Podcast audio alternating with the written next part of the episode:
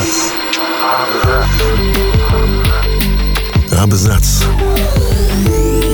О книгах и писателях.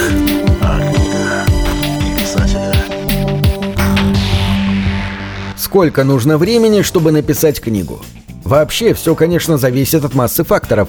От того, пишет автор для себя, в стол или по договору с издательством, от сложности задачи, поставленной писателем, от продолжительности сбора материала и предварительных исследований темы. И, разумеется, от дисциплинированности, работоспособности самого прозаика. Один писатель выдает стабильно по 10 страниц в день, другой в муках рожает по словечку, а есть и такие, кто чередует ударную работу с месяцами, а то и годами прокрастинации. В наше время считается хорошим темпом, если автор пишет по книге в год.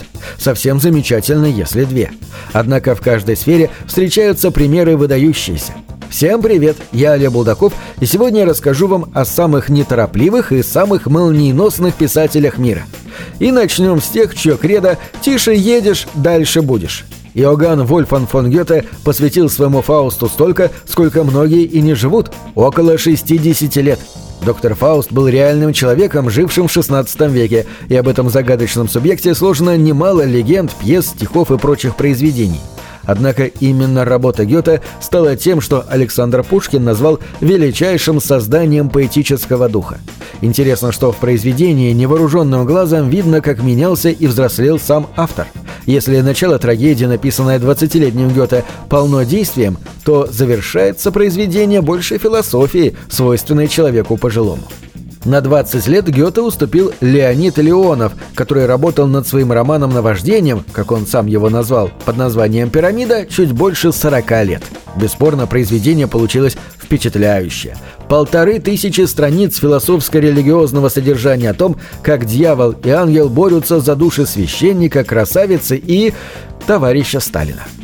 Джон Рональд Ройл Толкин, куда ж мы без него, посвятил «Властелину колец» около 20 лет жизни. Первые идеи для этого эпохального произведения автор начал обдумывать еще в 1935 году, а готовый роман опубликовали в 1954 первые два тома и в 1955 последний том.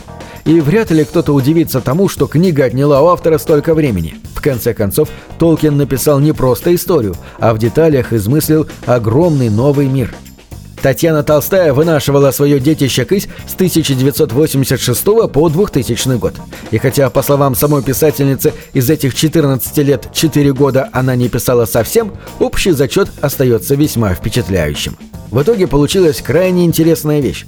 Кто-то считает «Кысь» классикой и гениальной метафорой российской жизни в первое, наиболее хаотическое и трагическое постсоветское десятилетие, а кто-то – колоритной солянкой заимствованных у других авторов идей. Но в одном мнение критиков сходится. Язык произведения, проработка коего и заняла так много времени, получился исключительно сочным и изобретательным. А теперь перейдем к топу писателей скорострелов самый быстрый прозаик в мире – бразилец Жозе Карлос Рёки де Альпаим Инуэ. Кредо этого латиноамериканского товарища «писатель должен писать». И всего за 10 лет, с 1986 по 1996, из-под его пера вышло и было издано 1046 романов в жанре научной фантастики, триллеров и вестернов. Скорость создания одного произведения Жозе в среднем составляет 3,5 дня – Иной, разумеется, немало писал и после 1996 года, однако больше уже не публиковался из-за недопонимания со своим издательством. И хотя произведения этого автора не получили мировой известности, подобная продуктивность определенно дает ему шанс на след в истории литературы.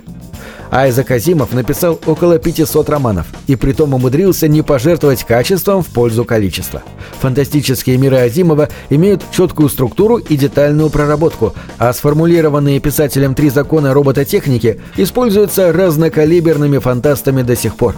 У других авторов работы такого уровня отняли бы месяцы, если не годы но у них не было докторской степени по биохимии, прекрасной памяти и чудовищного массива сведений из десятков областей естественных и гуманитарных наук.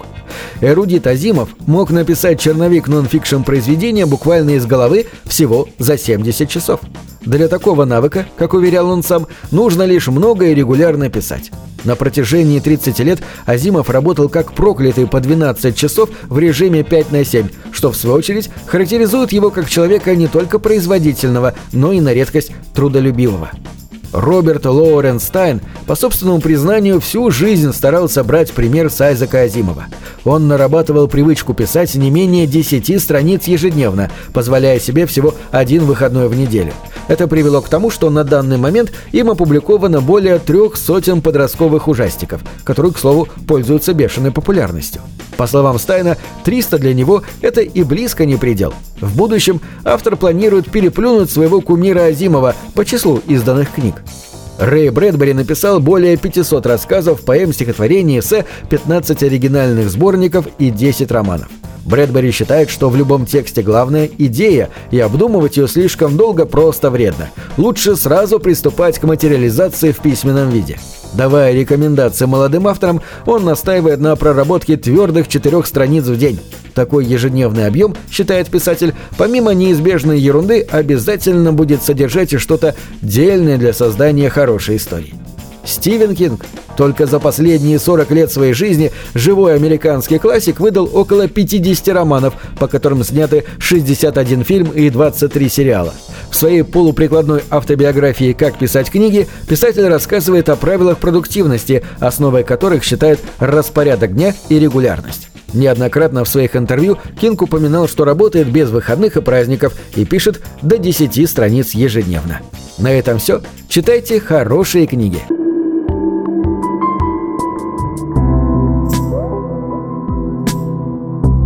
Книги — это двери, что выводят тебя из четырех стен.